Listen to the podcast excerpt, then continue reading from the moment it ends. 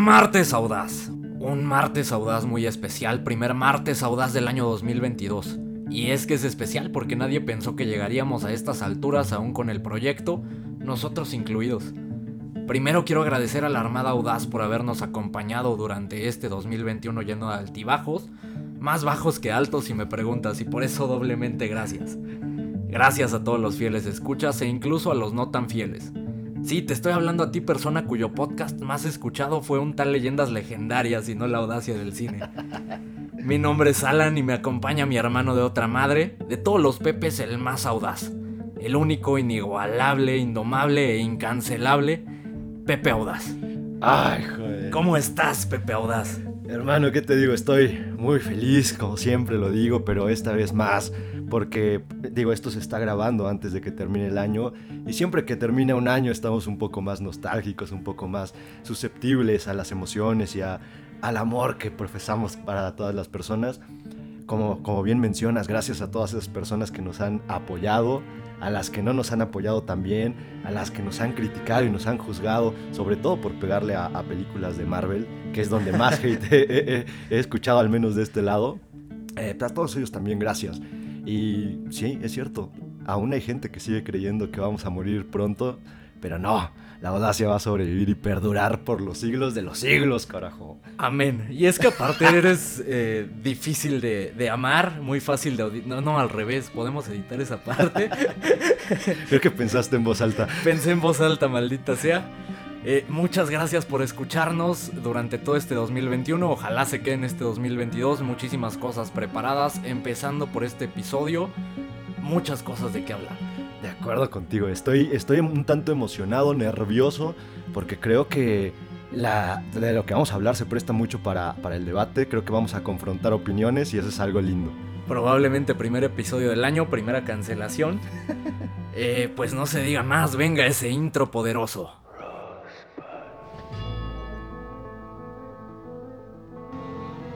We'll always have Paris. Well, a, a boy's best friend is his mother. I'm gonna make him an offer he can't refuse. Yippee-ki-yay, motherfucker. I am your father. Here's Johnny.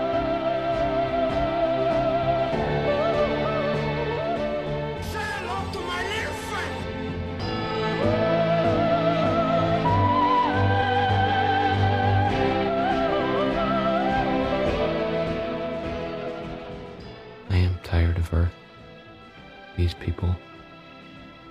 I'm tired of being caught in the tangle of their lives. Madre mía, después de ese intro, cómo no sentir la piel chinita, cómo no querer amar el cine y querer amar la audacia del cine sobre todo. Principalmente. Principalmente. Y qué, qué mejor que iniciar el episodio con, con algunos temas eh, variados que están sonando, entre ellos una de las películas que recientemente se estrenó, que ya ha desfalcado en cuanto a popularidad a Spider-Man, que ha dividido a la población, que ha causado una controversia impresionante porque ha generado indignación en algunas personas, ha generado amor en otras, hay personas que están diciendo que es lo mejor que han visto en el año, hay personas que están diciendo que es una porquería, y me refiero a la, a la última película de, de Netflix. Vamos a hablar un poquito también de los Golden, eh, los que a nadie le importan, ya sabemos. Los Golden Globes. Aprendimos la lección el año pasado, ¿no? A nadie le importan claramente. Pero es un termómetro, como lo hemos mencionado, para, eh, primero, para saber qué tan acertados anduvimos en el año, ¿no? Mencionamos varias películas que pudieran estar nominadas. Vamos a ver, a checar esa efectividad de la audacia, ¿no? Me parece bien. Y ya para cerrar un poquito eh, lo que fue el 2021, un poquito de lo que nos dejó el cine como tal, no tanto de las, de las películas de las cuales ya hemos hablado, pero que se prestan para, para otra ocasión. Pero ¿qué te parece si iniciamos con la película que mencioné en el, en el intro de este, de este episodio? Hace un momento, una película controversial, una película que ya dije está generando opiniones muy divididas. Creo que no hay puntos medios o no he escuchado tantos puntos medios. Y me refiero a No Miren Arriba, Don't Look Up, la última película de Adam McKay, con un reparto por demás notable, porque creo que eso fue lo que más llamó la atención cuando se introdujo esta serie de actores y actrices que van a participar, entre ellos, y creo que ya saben, Leonardo DiCaprio, Jennifer Lawrence, Meryl Streep, Kate Blanchett, Rob Morgan, Jonah Hill, Mark Rylance, eh, Timothée Chalamet, Ron Perlman, ¿qué más? Se trajeron a todo. Un elenco cargadísimo de nominaciones, ganadores del Oscar, eh, sí, un elenco plagado de estrellas. Pero lo primero que me llama la atención de este tan elo- elocuente y tan bonito intro que hiciste de la película, ¿en serio está siendo más popular que Spider-Man? ¿No Spider-Man era la película que el mundo esperaba? ¿Sabes cuál fue el efecto? Y es algo que te quiero comentar un poquito cuando hablemos de lo que nos dejó el año cinematográfico. ¿Sí? El efecto de Spider-Man fue que se habló previo a la película, durante los días de, de estreno y adiós Spider-Man. Era más bien como esta expectativa de quién iba a salir, quién no salía, si se guardaron algo. Una vez que supieron lo que pasaba, párale de contar y nadie volvió a hablar de Spider-Man. lo que hablábamos, ¿no? Realmente esta película se iba, o el, el público la iba a catalogar como buena o mala, dependiendo de si salían estos tres actores o no. Ya sabemos el resultado, los que están escuchando este episodio y no han visto la película, no vamos a decir nada. Regresemos al tema, sí, una película que está dividiendo, di- dividiendo opiniones.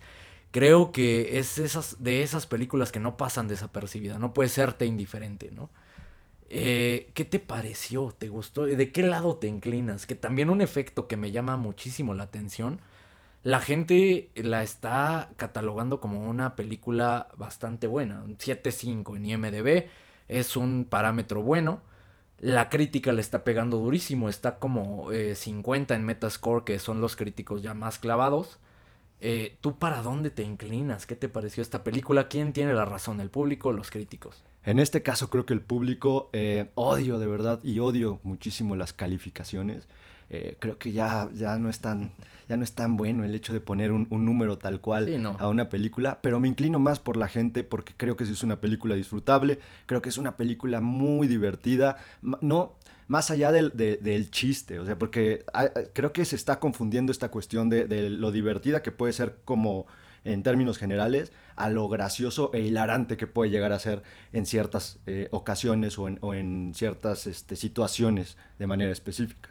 Pienso que va a ser un episodio histórico. Yo estoy más del lado de la crítica. Episodio histórico porque creo que nunca habíamos estado en- tan en desacuerdo en una, en una película, ¿no? Desde que nació este proyecto. Yo sí me inclino más por la crítica. Creo que no es tan buena como se está diciendo y, vaya, argumentos traigo. Entonces va a estar bueno ese debate. Primero creo que vale la pena explorar un poco lo que ha hecho eh, este director, Adam McKay. Adam McKay inició su carrera y, y de hecho tiene pocos largometrajes. Me, me sorprendía de hecho porque siento que es un hombre que ha sonado bastante los últimos años. Cuando exploras su filmografía te das cuenta que realmente inició haciendo estas comedias absurdas con Will Ferrell, ¿no? De Anchorman. Eh, inició también haciendo una serie por ahí con, con este crew de, de Jonah Hill y de, Sí. y de Seth Rogen. eh, que se me olvidó el nombre, Danny McBride, eh, una serie de, de HBO. Y fue más sonado y empieza a, a colarse en estas nominaciones por una de sus. Su película más reciente sonó, la de Vice, eh, con Christian Bale. Estuvo nominada por ahí Christian Bale como mejor actor. Y previo a eso, The Big Short, que en mi opinión es su mejor película, una película muy dinámica, eh, bien editada, un gran montaje, igual un gran elenco y con un ritmo eh, bastante bueno, que tiene por ahí toques de comedia. Sí. Eh, ¿A qué se parece más esta película? ¿A esas comedias absurdas o a este nivel bien alto que alcanzó con The Big Short? Creo que se parece em, a, digamos, a un nivel alto, en mi opinión. No al grado de Big Short, que vale la pena mencionar, es una de mis películas favoritas de ese año. Es una película que nos muestra los acontecimientos de la crisis del 2008 de una manera en que la entiendas. O sea, es una película que para mí, que no sabían un carajo de finanzas y toda este, esta volatilidad de los mercados, ahí me quedó muy claro y entendí que sabe contar una historia y sabe llegar eh, claro y contundente con el mensaje que quiere dar. Entonces, justo por eso creo que va más encaminado a esa película, sin que se parezca en nada, porque creo que en esta ocasión lo que trata de decirnos es completamente eh, distinto a lo que ya nos ha dicho anteriormente, el mensaje es completamente distinto, incluso la forma en la que quiere contarlo es completamente distinto. Y creo que por ahí es por donde le están pegando, creo que a mucha gente no le está gustando esta diferencia. Y querían ver tal vez un The Vice o, o The Big Short o de plano querían ver esta, esta ridiculez de comedia que hacía antes, que con ridiculez no, digo, no lo digo como algo negativo, sino lo digo como este absurdo que, siempre nos traía. Sí, en mi opinión, de hecho, podría ser como esta mezcla de, de ambos eh, tipos de película que ha realizado en el pasado, ¿no?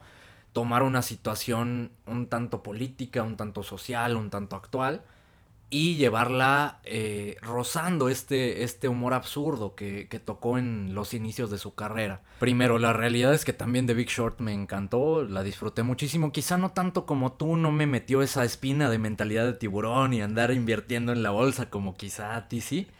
Y, y digo quizá porque... No, lo que pasa es que más que esa mentalidad de tiburón es aprender los acontecimientos históricos. Me que trefeo de Por eso no sabes un carajo, ¿no?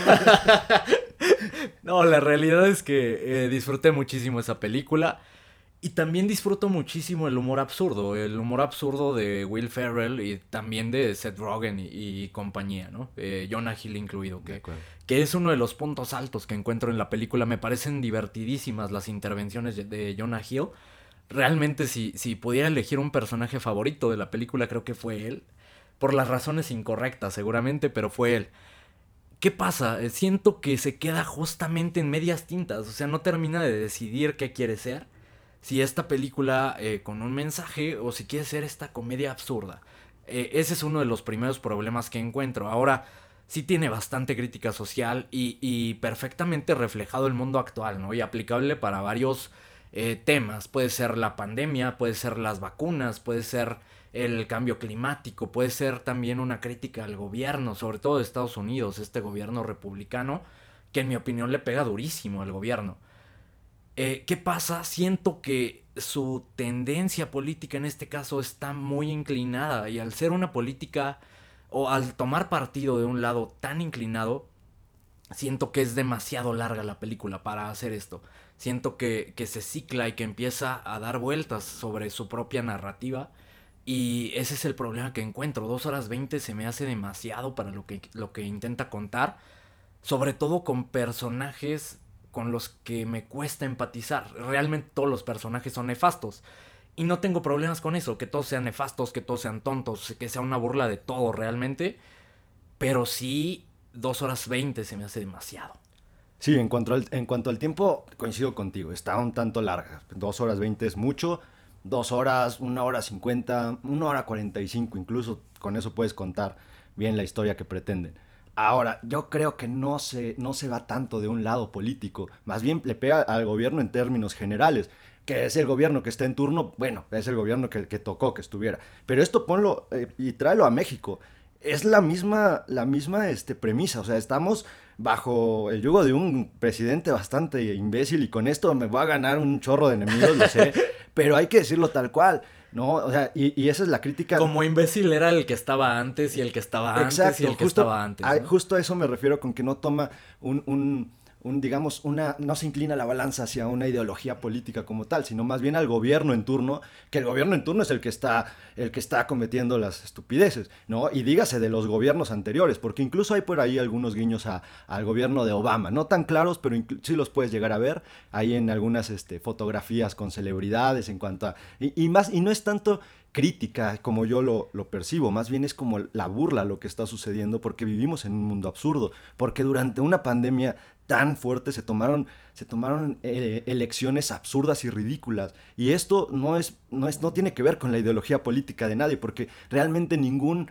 presidente tal cual tiene una ideología política muy marcada.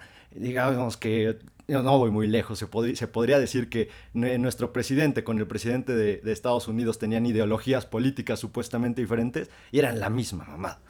Sí, eh, comparto ese punto, pero en la película sí veo marcadísimo esta crítica al gobierno republicano. Y hablas del gobierno en turno, no, realmente le pega al gobierno que estaba antes, no tanto al gobierno en turno, ¿no? Y, de hecho critica mucho esta esta postura de eh, hasta los antivacunas, si quieres, puedes eh, encontrar como estas analogías, ¿no? La gente antivacunas, eh, siento que en serio sí creo que se inclina más al, al lado demócrata y no vayamos lejos, de, viendo todos los actores que, que participan, pues realmente todos han pues declarado como su postura política y todo es esta, inclinadísimo a este lado demócrata, ¿no? sí, que que te digo, más que, más que político, incluso la película la veo más, más en cuanto a un aspecto social. La, política, para mí, al menos pasó a un segundo término. Sí, te digo, sí, claro. hay, hay, una burla sobre las, las elecciones que se han tomado este, bajo ciertas, eh, de ciertos supuestos o bajo cierta presión que ha ido incurriendo. Incluso te, decía, lo veo más como una burla a Estados Unidos en general, de cómo ellos a través de su cine y a través de, su historia en cuanto a, lo que nos quieran contar, han salvado al mundo infinidad de veces, ¿no? O sea, siempre que hay una catástrofe, siempre que hay una amenaza, incluso de los aliens, Día de la Independencia, el día de, es cuando Estados Unidos nos salvó de los aliens, pero cuando tuvimos una pandemia, Estados Unidos no hizo un carajo. Estados Unidos estaba, incluso estaban bajo un presidente que les decía, salgan, no pasa nada. Tomen cloro, ¿no? Tomen cloro. Entonces, por eso te digo, o sea, más, sí se puede llegar a sentir un poco más contra Trump, pero no es tanto sobre él, es más bien sobre lo que no, engloba. Es, es, sobre todo el mundo, y sí, completamente de acuerdo. Tiene más crítica, ¿no? Incluso a las, a las redes sociales, al cómo se manejan las redes sociales hoy en día, cómo nos importa más eh, subir una foto a, Instagram que realmente lo que está ocurriendo eh, a nuestro alrededor y que incluso atenta con nuestra propia vida, ¿no? Eh, sí, creo que también tiene bastante de eso, pero en serio me parece que la estructura narrativa de la película fue un exceso. No me parece que haya sido algo orgánico y quiero ponerte un ejemplo eh, que me vino a la mente justamente terminando de ver esta película. Pensé en The Hunt, La Cacería, es una película que está en HBO Max, que también está cargada de estos tonos políticos, ¿no? Y sería como esta analogía y esta crítica social y esta crítica a la actualidad y a la cultura de la cancelación. Eh, también es una crítica, pero lo hace en hora y media y Creo que en este caso, aparte de no tomar como una postura eh, clavada, pues reparte eh, golpes para todos lados, ¿no? Entonces me parece superior en ese aspecto. No quiero decir que sea una mala película Don Luco porque no lo es, o sea, te pasas un buen rato, pero después de, cierto tiempo a mí me resultó cansada. Sí, no, no fue el, caso. Digo, sí entiendo lo de, de, Hunt, pero una vez más, creo que a mí no me pasó que la notara tan política evidentemente ahí está, pero a mí, me gustó más lo que englobó de manera social y bajo esa premisa el, madrazo fue para todos de que estamos bien idiotas, cosa que es verdad. O sea, la raza, la especie humana está, pues, está eh, condenada a, a, la muerte, está condenada a cometer los mismos errores, está condenada. Pasamos una pandemia y gente haciendo estupidez tras estupidez, los líderes de cada país, entre ellos, los que se supone que deberían tener la mesura, deberían tener, digamos, esta, esta decisión de mando y, de verdad lograr que, todo un país tuviera tranquilidad ante estos acontecimientos, hacían todo lo contrario, generaban caos, dividían opiniones y dime eh, de los presidentes, al menos de los que te he dicho que son el de México y el de Estados Unidos, eso hicieron, dividir opiniones entre que si existía o no una pandemia. Carajo, no tiene nada que ver con eso. Pero, pero bueno, entonces, más que, te digo, más que político es la, no crítica, sino la burla hacia la, humanidad como tal, justo de lo que mencionas, del, trato de redes sociales, el trato de los mismos noticieros, las fuentes de información que se supondría son fidedignas y como son una burla completamente. Creo que eso es lo que a mí me deja completamente feliz después de ver la película. Pero se te hace bien aterrizado. Es más, vamos a hacer este ejercicio. A ti te gustó, a mí no me gustó tanto. O sea, la, disfruté a secas, no me parece eh, que merezca estas menciones dentro de todas las eh, películas como de las mejores del año, eh, que vaya a estar nominada a varios premios, incluso por ahí en los Golden Globes está nominada a Mejor Guión cuando en mi opinión el guion es lo más flojito que tiene esta película, alargar ciertos momentos, eh, no me parece eh, que sea excelente como para esta nominación, pero hagamos este ejercicio. Dime cosas negativas que hayas encontrado en la película y yo te voy a decir cosas positivas que haya encontrado. Ok, en cuanto a lo negativo, sí, evidentemente está el tema de la duración, que ya dijimos, eh, si es un tanto larga, no me pesa, no me tira la película, pero sí es un aspecto negativo si tuviéramos que ir por ahí. Otra cuestión negativa pudiera ser el hecho de, que por ahí hay personajes que están en un tono distinto a otros, no por decir que uno esté mejor que el otro, porque, por ejemplo, lo que mencionabas de Jonas es, es muy gracioso, pero está en otro tono de película.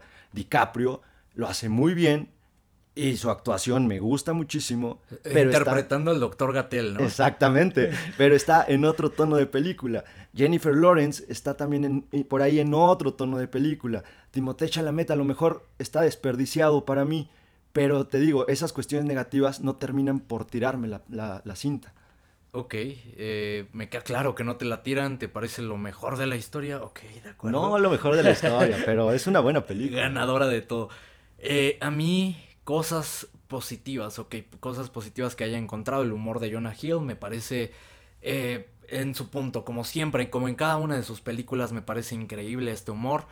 La actuación de, de DiCaprio por ahí en su colapso mental durante el noticiero me parece exquisita. Es, eh, quizá hasta le va a alcanzar para ser nominado, ¿no? Eh, por ahí al, algún premio.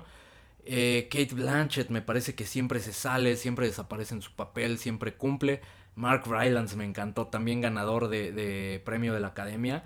Y me encanta su personaje, creo que eh, ridiculiza de forma exquisita a Elon Musk y a, Steve Jobs, creo que lo hace increíble, es como esta mezcla de personajes. A Jeff Bezos por ahí también. Jeff Bezos y con muchísimo humor, esa parte me gusta muchísimo, algunos eh, toques de esto, es que ese es el, el tema que tuve, que, que sentí que para hacer una película de humor le faltó, que también eso es súper subjetivo, ¿no? Quizá los géneros de, del cine más subjetivos, el género de comedia y el género de horror, ¿no? No nos da risa eh, las mismas situaciones y no nos asustan las mismas situaciones.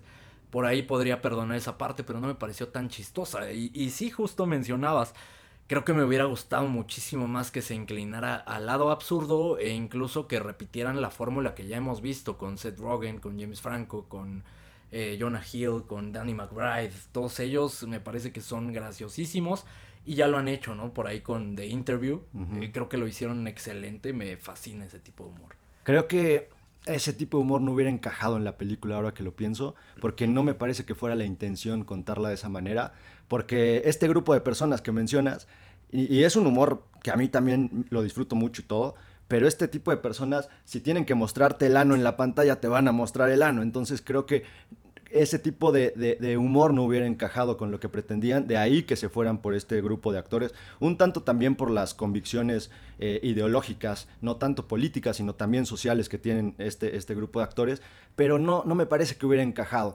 Ahora, eh, ahorita mencionabas lo de que no es tan chistosa, creo que ese es uno de los puntos que tengo en contra de mucha gente que la está crucificando, porque creo que se me hace injusto hasta cierto lado que la reduzcan a una comedia. Creo que es más que una comedia. Creo que su fin no era hacerte reír. Creo que en cuanto a, lo gracioso que pudiera ser, más que los, las, este, más que los diálogos, serían las situaciones en las que uno se ve reflejado y en las que uno vivió durante los últimos si quieres, los últimos dos años. Creo que esa es la, principal virtud de esta película, el buscar no, no generarte risa, sino generarte una serie de, factores, emociones, como puede ser incluso sufrimiento, como puede ser, sí, por ahí alguna sonrisa en cuanto te digo, identificarte en una situación, pudiera ser ponerte a pensar sobre ciertas cuestiones y no, no porque el mensaje sea no lo hagas, sino nada más desde ve cómo te ves de güey pensando esto. Está bien, lo voy a seguir pensando, porque mucha gente tiene ya sus convicciones bien clavadas. Se va a enojar. Sí, ah, de ahí la, mucha gente que se enoja y que dice, nos trataron como imbéciles. Güey, la raza humana tiende a ser imbécil en ciertas ocasiones. Sí, y estoy de acuerdo contigo, pero creo que le falta potencia para, para transmitir ese mensaje y que de verdad sea como, ay, güey, o sea, para realmente ponerte a reflexionar, ¿no? Creo que le falta potencia para eso y para ridiculizar, creo que le falta eh, humor, en mi opinión. Y, le sobran 40 minutos de película. Sí, en cuanto al tiempo te digo, ahí no, no tengo nada que decir. Ahora mencionabas el guion y creo que por lo que están tomando muy en cuenta este guion es por ciertas eh, cuestiones muy ciertos detalles muy puntuales que valen muchísimo la pena de verdad. Eh, hay frases por ahí, hay una frase, no voy a dar contexto de, de, quién la dice ni en qué, en qué, nada más voy a mencionar. Hay, una, hay un personaje que está hablando sobre teorías de conspiración, ya sabes, este, que, que, no, es que acá están pagando para que haya un tsunami salga un dinosaurio, no sé, cosas así. Y, otro personaje le responde y le dice, eh, no, no creas que son tan inteligentes para ser tan malos. Exactamente. Ese, tipo de frases son las que te deja ahí. Hay, hay un detalle, por ejemplo, también increíble en, en, en el guion en donde a un personaje le dicen cómo se va a morir. Y en una parte de la película tiene justo esta encrucijada en donde puede salvar su vida o no puede salvarla o puede llevarse gente y dependiendo de la gente que elija. Y en esa encrucijada es en- porque le dicen cómo se va a morir de acuerdo a un algoritmo. Porque hoy Sí. es una de las cosas que se burlan también de cómo aparentemente los algoritmos ya nos conocen más que nosotros mismos. Que también es cierto. También es cierto hasta cierto punto porque en teoría ya no tendríamos como esta elección de acuerdo a, las, a, las, a los gustos y a, las, a los intereses que tenemos, ya no tenemos la elección real de, lo que, de para dónde va nuestra vida.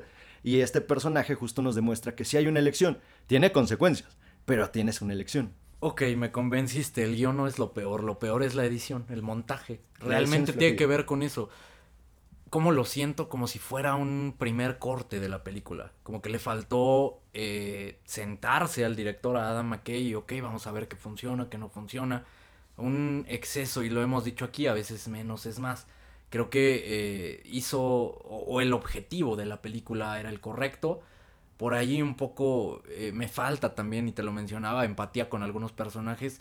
Creo que para nada le hubiera, le hubiera hecho daño, al contrario, creo que nos hubiera ayudado como espectadores a, a empatizar más con esta película y quizá ese mensaje hubiera sido poderoso. Ese problema sí es de guion. Sí es de guion, pero ni siquiera lo percibo como un problema, al menos en, en mi caso. Creo que esa es la intención, que no te identifiques con ningún personaje. De entrada, por ejemplo, DiCaprio es el, el protagonista de la película, ¿no? No, podías, no podían enaltecerlo, ni divinizarlo, ni hacerlo perfecto para que te identificaras, porque entonces la causa de este tipo, y la, no solo del personaje, sino de DiCaprio como actor, perdería fuerza. Entonces dejarías de creerle un tanto lo que pre- predica y pregona día con día, porque sería como absurdo y ridículo. O sea, no eres perfecto, DiCaprio, ¿qué me vienes a decir? Eres el doctor Gatel. Eres el doctor Gatel, ya eres un gigoló de los medios, ¿qué me está... Sí, y, y me parece innecesario también. eh, bueno, no innecesario, no, no, no encuentro la palabra. Jennifer Lawrence, realmente su personaje me parece tan sin chiste, tan irrelevante para la trama de la película. Creo que por ahí pudieron habernos hecho empatizar con ella, pero difícil, ¿no? En esta película, más siendo que Jennifer Lawrence no es, digamos, la actriz más amada de los medios, ¿no? A mucha gente, eh, pues para nada le cae bien esta mujer. Es que justo también por eso creo que no, no hubiera sido la intención que empatizáramos con ella tampoco, porque de igual manera, cada uno de los personajes te va mostrando defectos y, y virtudes hasta cierto punto. Entonces, el hecho de que estos defectos se, se minimizaran haría que perdiera valor lo- la burla que está generando alrededor de toda la sociedad. Por eso creo que no era necesario que empatizáramos. De hecho, empatizas más con personajes secundarios. Con Ariana Grande, por ejemplo, ¿no? ok, ¿cuál es tu conclusión? ¿Qué concluimos de esta película? ¿Vale la pena? ¿No vale la pena? La película vale la pena, está haciendo que la gente hable de ella, está haciendo que hablen más de ella que de Spider-Man, para bien o para mal. Las opiniones divididas que pueda llegar a tener, ninguna es la correcta a cada uno. Lo que le haya generado y lo que no, también digo, si, si te generaron muchas cosas y viste muchas cosas, felicidades, seguramente la disfrutaste. Si no te generaron tanto, seguramente no la disfrutaste tanto. O estarás muy enojado como algunas personas que se sintieron ofendidas. Eh, Arróbame, cobarde. no, no, no, eh, esa es mi, mi- mi conclusión. Yo sí recomiendo que la vean. Te invito a que la vuelvas a ver. Te invito a que hagas las paces con Dios sobre todo. A que, te quieras, te quieras y que de verdad te perdones. Te invito a que te perdones, a que veas esta película. Y, y bueno, en conclusión, pues eres terraplanista, no te puedo convencer de nada. La tierra es plana, las vacunas no existen. Eh, la pandemia fue generada. No, eh, la verdad es que sí disfruté bastante la, la película por momentos. Al final creo que sí vale la pena verla. Creo que eh, hay mejores películas también. Pero me da gusto, digo, que lo que siempre hemos mencionado, si, si te gusta una película, esa película es para ti, esa película es buena, no te dejes llevar por la crítica, no te dejes llevar por viejos lesbianos como este viejo lesbiano que, que no terminó de disfrutar la película tanto como algunas otras personas.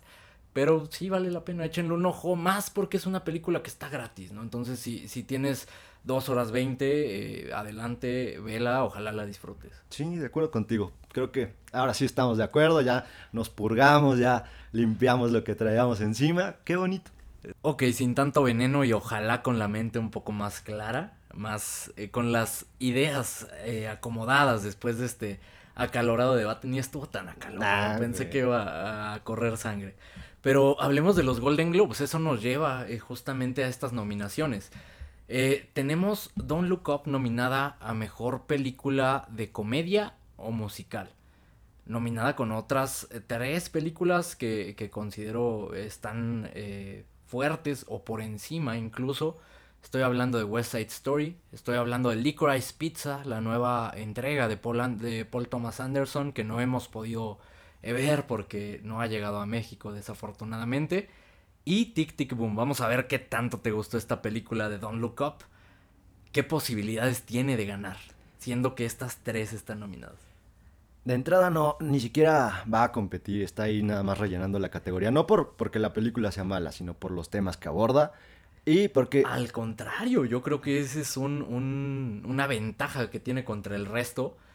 Recordemos que, que tanto la academia como por ahí el, el comité que elige las ganadoras de los Golden Globes se está eh, inclinando a estas películas que tienen como estos temas políticos. Están tratando de, pues, de empatizar con la chaviza, ¿no? Yo creo que tiene esa ventaja. ¿De verdad crees que no tenga oportunidad con estas películas? ¿No crees que les vayan a robar por darle algo a esta película? No, porque ni siquiera aborda, te digo, no tiene una, una postura tan fija como, como tú lo, lo notaste, en mi opinión no es una postura tan fija, sino más bien es como burlarse de la gente, burlarse de la sociedad en términos generales, con lo que eso lleva, que también pues, implica el gobierno, implican estos seres iluminados que ya mencionaste, como Jeff Bezos y seres que, que están supuestamente tocados por una divinidad alienígena y que por eso tienen la tecnología más grande del mundo, ¿no? Entonces yo no, yo no considero que por ahí justo por ese tema de esta burla, por ahí tenga esta, esta ventaja. Incluso, y, ya más allá de eso, de este, este tipo de temas, Tic Tic Boom creo que es una mejor película. Sí, es superior en todos los aspectos. Incluso eh, comparten nominación Leo DiCaprio y Andrew Garfield a mejor actor de, de comedia o musical. Creo que está cantado para Andrew Garfield, este sí, eh, porque no está compitiendo directamente contra Benedict Cumberbatch, que en los Oscar lo va a hacer seguramente. Ahí creo que va a traer ventaja Benedict Cumberbatch. Acá creo que está cantado para Andrew Garfield, a pesar de esa escena puntual de Leo, que creo que es justo la que lo posiciona para estos eh, premios. Pero ¿te parece si le entramos un poquito más? Primero me encantaría jactarme de, de que muchas de estas películas nominadas a los Golden Globes ya fueron tocadas acá en, en La Audacia y se mencionó en su momento que podían estar nominadas. Entonces, perdidos, perdidos no andamos, ¿no? Sí, digo, o sea, podemos hablar perrada y media, pero pues creo que medio tenemos una idea de para dónde vamos, ¿no? Un poco de idea, o conocemos demasiado, o pensamos como esta gente estúpida que regala los premios, ¿no? En ocasiones. Habla por ti. Eh, hablemos de, de la nominación a la mejor película. De las cinco nominadas, hablamos de cuatro aquí. Están nominadas El Poder del Perro, está nominada King Richard, está nominada Dune, está nominada Coda, una de mis películas favoritas del año. Y está nominada Belfast. No hemos hablado de ella porque no la hemos podido ver, porque no se ha estrenado. Y la producción no ha hecho el esfuerzo, ¿no? Por mandarnos a ver esta película. ¿Qué te parecen estas nominadas? Pues creo que, digo, está parejo. Se inclina la balanza por, por alguna. Creo que por ahí, incluso por lo que he estado leyendo, El Poder del Perro ha gustado muchísimo. Ha gustado muchísimo más, incluso de lo que nosotros eh, platicamos en su momento. Sí, una película que destaca por el resto, pero en términos generales a nosotros no nos terminó de volar la cabeza. Parece ser que a muchas personas sí, y por eso es que está nominada y va fuerte. Creo que se va a posicionar como la favorita. Técnicamente es una película exquisita, eh, por ahí en cuanto a guion, no tanto. Vayan a escuchar ese episodio para que tengan una idea de lo que, de lo que se viene. Creo que, como lo mencioné, es un termómetro para las siguientes nominaciones y, y creo que vale la pena tanto escuchar la audacia como eh, ver los Golden Globes, no tanto. De hecho, mejor escuchen los episodios, ¿no? De hecho, sí, de hecho nadie los ve. Nada más, el, año pasado creo que fuimos los únicos mensos que vimos esa madre. Va a ser un Sí. episodio que igual les valió madres, pero pues al menos creo que tuvo más audiencia que los mismísimos premios. Eh, sí, probablemente, eh, ahí codeándose con, con los Golden Globes. Eh, mejor actriz creo que es uno de los más cantados, al menos veo muy inclinada la balanza, tanto en estos premios como en el resto que se viene. Lady Gaga contra Kirsten Stewart. Sí. ¿Quién crees que vaya a ganar? Yo soy Team Gaga. No me vale madres, yo soy Team Gaga. Voy por Gaga, Gaga para siempre, Gaga triunfadora. Si ves los Oscar, me queda claro, eh, bueno, va a estar nominada seguramente, me estoy anticipando, me queda claro que vas a estar con tu tanga llena de lentejuelas para apoyar a Lady Gaga. Todas las noches estoy cosiendo mi traje, un traje a lo Gaga, una máscara ahí es espectacular. Ya les mandaré fotos a la Armada Audaz de cómo queda No, este por favor. Ah, cállate, tú me estás ayudando a coserlo, ¿de qué estás hablando? Yo te voy a hacer las fotos.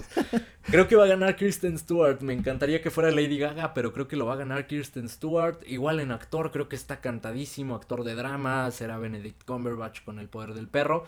Will Smith le alcanzó la nominación, lo mencionábamos en su momento en el episodio, que fue una actuación sólida de las mejores que le hemos visto y al parecer le alcanza, ¿no? Para, para contender a este premio de mejor actor de drama.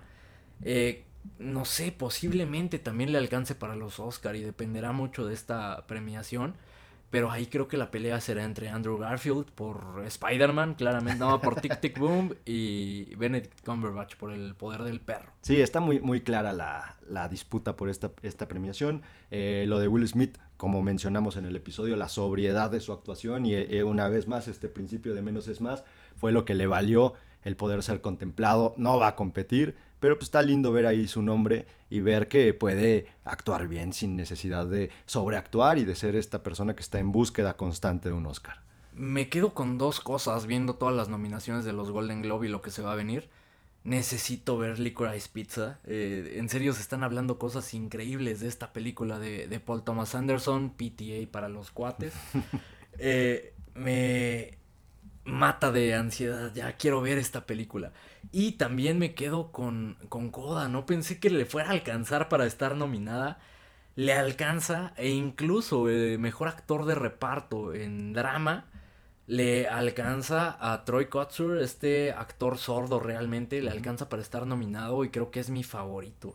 Sí, no, Coda la verdad se merece su puesto, sobre todo por las sensaciones que generó. Ya lo mencionamos en su momento, es una película que se necesitaba en un año tan duro, es una película que te apapacha, es una película que te abraza, que te arropa, y qué bonito que la tomaran en cuenta. Sí, qué bonito y, y qué bonito que lo escuchaban primero en la audacia. ¿no? sobre todo eso. Ahora voy a interrumpir un momento este, esta, eh, digamos, los premios Golden, porque me acaba de decir uno de los audaces que Don't Look Up está nominada como mejor película en los Critic Choice Awards. Toma eso, terrapianista. ¿Está nominada a mejor película? Ok, eh, creo que aquí terminamos el episodio. Hasta pronto. Vamos a continuar, déjame terminar de procesarlo, quiero ver al resto de nominados. Eh, mejor director, creo que es una de las, eh, de las categorías más interesantes. Está Kenneth Branagh, este actor que, que eh, inicia en el mundo de la dirección. Eh, seguro lo ubicas. Eh, ¿Ubicas el nombre, Kenneth Branagh? Sí. Ok, eh, para la gente que no lo ubica, ha salido en películas de, de Christopher Nolan. De hecho, es uno de los actores que, que frecuenta bastante. Si ven su rostro van a saber quién es. Está nominado él por Belfast, otra película a la que le traigo muchísimas ganas. Ojalá podamos verla pronto. Jane Campion, The Power of the Dog, en mi opinión la favorita. Eh, Denis Villeneuve, un gran director, creo que ya merece su Oscar. No sé si le vaya a alcanzar ese final, creo que va a terminar de castigarlo. Y Steven Spielberg por West Side Story. Incluso Maggie Gyllenhaal eh, por una película que realmente no he escuchado tanto de ella, el de The Lost Daughter. No la, no la he escuchado tanto. ¿Quién te gustaría que ganara? ¿Quién va a ganar? Está, creo que está más cantado para, para The Power of the Dog. Eh, Kenneth Branagh, ahorita que lo mencionas, uno de los actores noventosos galanzones, incluso salen por ahí en una película muy buena con Robert De Niro que se llama Frankenstein. Está muy buena esa película, se las recomiendo a todos. Y como director lo van a ubicar por ser el que dirigió la primera película de Thor. Una de las películas más pisoteadas y más ninguneadas que la verdad yo disfruté bastante. El enfoque que trató de darle como esta, este Más drama, serio, un tanto serio. Yo la disfruté mucho, a mucha gente no le gustó, incluso la ponen en la lista de los Marvelitas como de las peores. Pero bueno, Que también son una especie bien rara. son muy interesantes, pero muy extraños, dije a Pati Chapoy. Justamente. Y también uno que me llama la atención para, para mal. Y ya lo mencioné. Don't Look Up, nominada mejor guion. Creo que teníamos guiones más potentes por ahí. Creo que eh, no sé, sí me parece que la están premiando demasiado y justo por este mensaje eh, que ya mencionamos, no, lo, no voy a dar vueltas en el episodio como dio vueltas la película.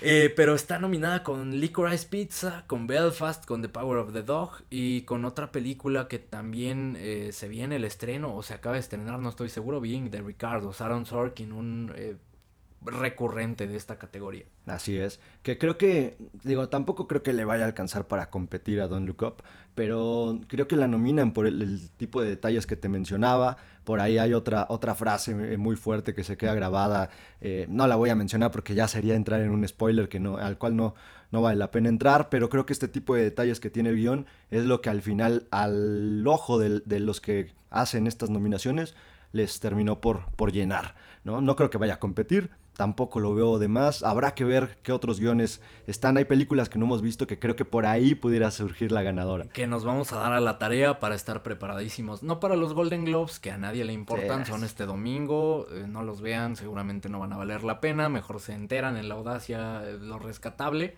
Si es que los vemos, ¿no? También. Eh, los Oscar creo que va a ser un poco más interesante que en general creo que fue un año flaco en cuanto a, a películas y te lo dice la categoría de mejor película animada. Creo que va a ser el año histórico en el que Pixar va a perder por fin esta categoría. Están nominadas Encanto, está nominada Flea, Luca, My Sonny Math y Raya the Last Dragon. Creo que por ahí, eh, igual el premio se va a quedar en Disney, pero no lo va a ganar Disney Pixar. Creo que en este caso sí, Luca no será la favorita, no sé qué pienses. Por ahí Encanto o Raya podría ser. Creo que Luca en esta ocasión se quedó muy corta de lo que se esperaba. Y en, términos generales, ¿no? El, año pasado eh, estaba Soul, este, había películas muy, muy fuertes, había películas con mensajes durísimos, poderosísimos. En esta ocasión creo que se enfocaron mucho más a... eh, Y esto, esto lo digo como algo negativo en el sentido de que se enfocaron mucho más a los niños, pero como para no hacerlos pensar. O sea, para que nada más fueran y se divirtieran con los muñequitos y párale contar mensajes a la chingada. Otro tema rescatable, otra película que me urge, Drive My Car, esta película japonesa, se hablan maravillas de esta película, parece que es la gran favorita, mejor película extranjera. Eh, me urge ver esta película, ojalá se estrene pronto y no pasados los premios Oscar hasta abril o hasta mayo, ya que hizo ruido y la traen a México, ¿no? Eso es una pena, que sobre todo ahora con la, con la pandemia, pe- muchas películas no están llegando a México y es, es una verdadera pena porque hay películas que valen mucho la pena y que desafortunadamente no tienen el ruido que merecen y que por eso les da miedo traerlas a los cines. Una lástima que los viáticos se hayan agotado en tu viaje a Francia, si no pediríamos que nos lleven a Japón a ver Drive My Car. Producción, el próximo año, ¿dónde me van a mandar? que nos digan. También Pedro Almodóvar, nominado por Madres Paralelas, una película a la que le traigo ganas, pero no, no he tenido oportunidad de ver aún. Mm, le traigo ganas, vaya, a esta película. También importante mencionar, Johnny Greenwood, nominado mejor, eh, mejor score, creo que va a ganar, Sí. eh, lo mencionábamos, eh, un músico increíble.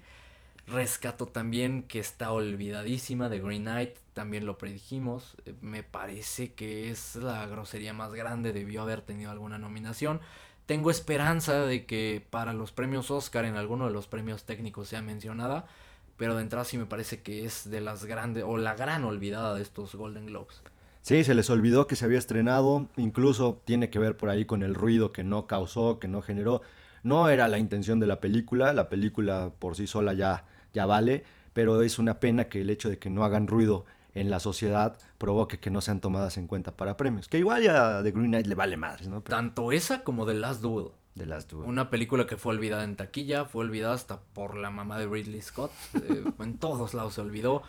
Véanla si tienen oportunidad, no me voy a cansar de decírselos. Ojalá eh, llegue pronto a alguna plataforma. Si la encuentran de casualidad en algún cine, vale muchísimo la pena. Completamente de acuerdo contigo. Y bueno, por ahí también para concluir un poco de lo que nos dejó el año cinematográfico, creo que es un sabor agridulce, no sé tú qué opines. Digo, en cuanto a lo dulce, pues el regreso a los cines, el regreso de ciertas películas y producciones que se esperaban. Obviamente eh, creo que es un tanto más lo amargo, eh, en el sentido de que hubo muchas decepciones de películas que esperábamos con ansias. Decepcionaron creo que en demasía. eh, y sobre todo creo que hay un problema muy grande en, en la industria, que es que están creando productos olvidables. Y eso me da muchísimo miedo porque pues ya nadie se va a acordar de las chingadas que vimos en este año. Sí, exactamente, y lo hemos mencionado varias veces, está más que nunca, creo que manda el, el dinero y, y mucho tiene que ver también este tema de la pandemia, por ahí también los servicios de streaming, pero realmente se están haciendo estas hiperproducciones, un poco más pensando en, en recaudar dinero, en vaciarnos los bolsillos, que en entregarnos un producto memorable, ¿no? De acuerdo, y no voy muy lejos, eh, una vez más tocando a, a Marvel. El próximo año nadie se va a acordar de, la, de tres cuartas partes de lo que hizo Marvel durante el 2021, porque son productos olvidables. Eh, esta mujer, este, ya se me olvidó, imagínate lo que te este, Bueno, de entrada, Eternals. Nadie se va a acordar, ya, ni se acuerda nadie de esa madre. Las tres personas que la vieron ya no se acuerdan, ¿no? Shang-Chi, nadie se va a acordar para, para el siguiente año, para los siguientes productos que nos entregue Marvel. Por ahí se van a acordar de Spider-Man, pero se van a acordar por el suceso como tal, más que la película. Que no lo sé, o sea, yo sí he escuchado a mucha gente que la amó y, y- y sí creo que lo, lo más memorable pues, será cierto evento que ocurre en la película. Creo que sí, es lo, lo que más va a recordar la gente. A mí también me deja ese sabor agridulce y lo mencionábamos ahorita. Creo que fue un año eh, flojo en cuanto a calidad de las películas. Me pareció incluso que el año pasado de, de pandemia teníamos eh, más películas, ¿no? De, de mejor calidad. Ojalá sea algo que cambie este, en este año 2022. De verdad, ojalá se retomen estas eh, propuestas interesantes o al menos que tengan más proyección, ¿no? Porque también hubo varias apuestas bien interesantes. Lamb entre ellos, eh, Pig también entre ellas. Pig fue un peliculón. Ojalá se hagan más películas de este tipo, hagan un poco más de ruido. Eh, por lo pronto acá en la audacia del cine se van a seguir mencionando. Me, me personalmente me deja, este proyecto me está enriqueciendo bastante en todos los aspectos. Me, y lo hemos mencionado una y otra vez, es esta terapia semanal, ¿no? Este olvidarnos un poco de, de la realidad. Ver cine ya con un propósito, ¿no? Más que por el, por el mero gusto, que ya lo disfrutaba bastante. Pero este sumarle un propósito de verdad me enriquece bastante y me llena muchísimo.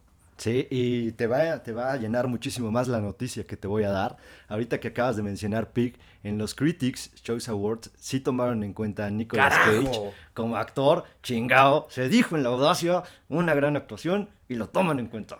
Hay que pedir nuestra boleta, ¿no? Para empezar a votar en los Critics Choice. Eh, no sé si estemos tan lejos todavía. Poquito, digamos a unos 50 años ya. de unos 50 años. Digamos que este bebé llamado Audacia del Cine está en pañales todavía. Estamos por cumplir un año. Muchas gracias a todos. Ustedes son parte de esto. Eh, un bebé que todavía se caga bastante en los calzones, vamos a decir. Bastante, un bebé que se accidenta muchísimo más de lo que quisiéramos. Es- nos gustaría que al menos la impresión que les dejamos es que todo esto está bastante organizado y que no somos un par de improvisados. Nos gustaría dejar esa impresión porque es todo lo contrario a la vida real. Entonces, ¿qué te digo? Encantadísimo también con, con el proyecto. No me he cansado de decirlo, de decírtelo a ti, de decírselo a la gente con la que platico me han devuelto el amor al cine, un, amor y un cariño que tenía, pero que tenía un poco perdido y olvidado por cuestiones personales.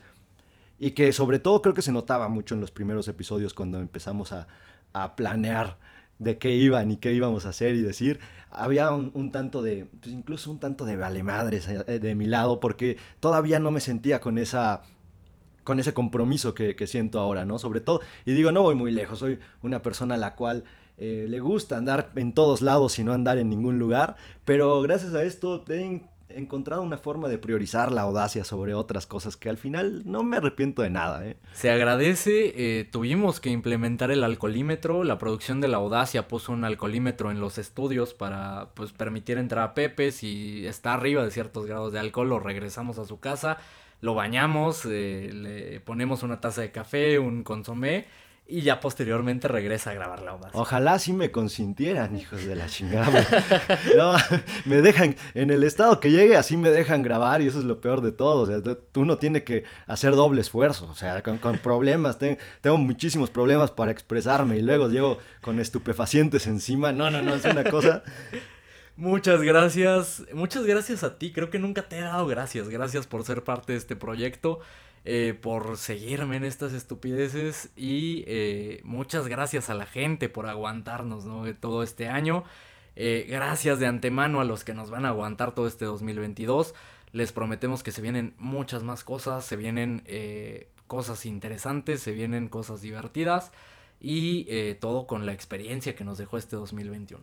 De acuerdo contigo, igual, gracias por este proyecto que empezamos a, planear desde, desde chiquitos. Ya cuando estamos ancianos se nos ocurre hacer las cosas.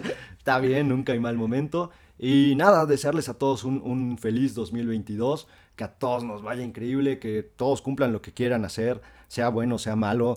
Eh, sueñen, déjense llevar, créanse en las pendejadas que digan, hagan lo que quieran, disfruten, vivan, carajo. Vivan y síganos en todas las redes sociales, en todas como arroba audacia del cine. Muchas gracias por escucharnos, feliz 2022, hasta pronto.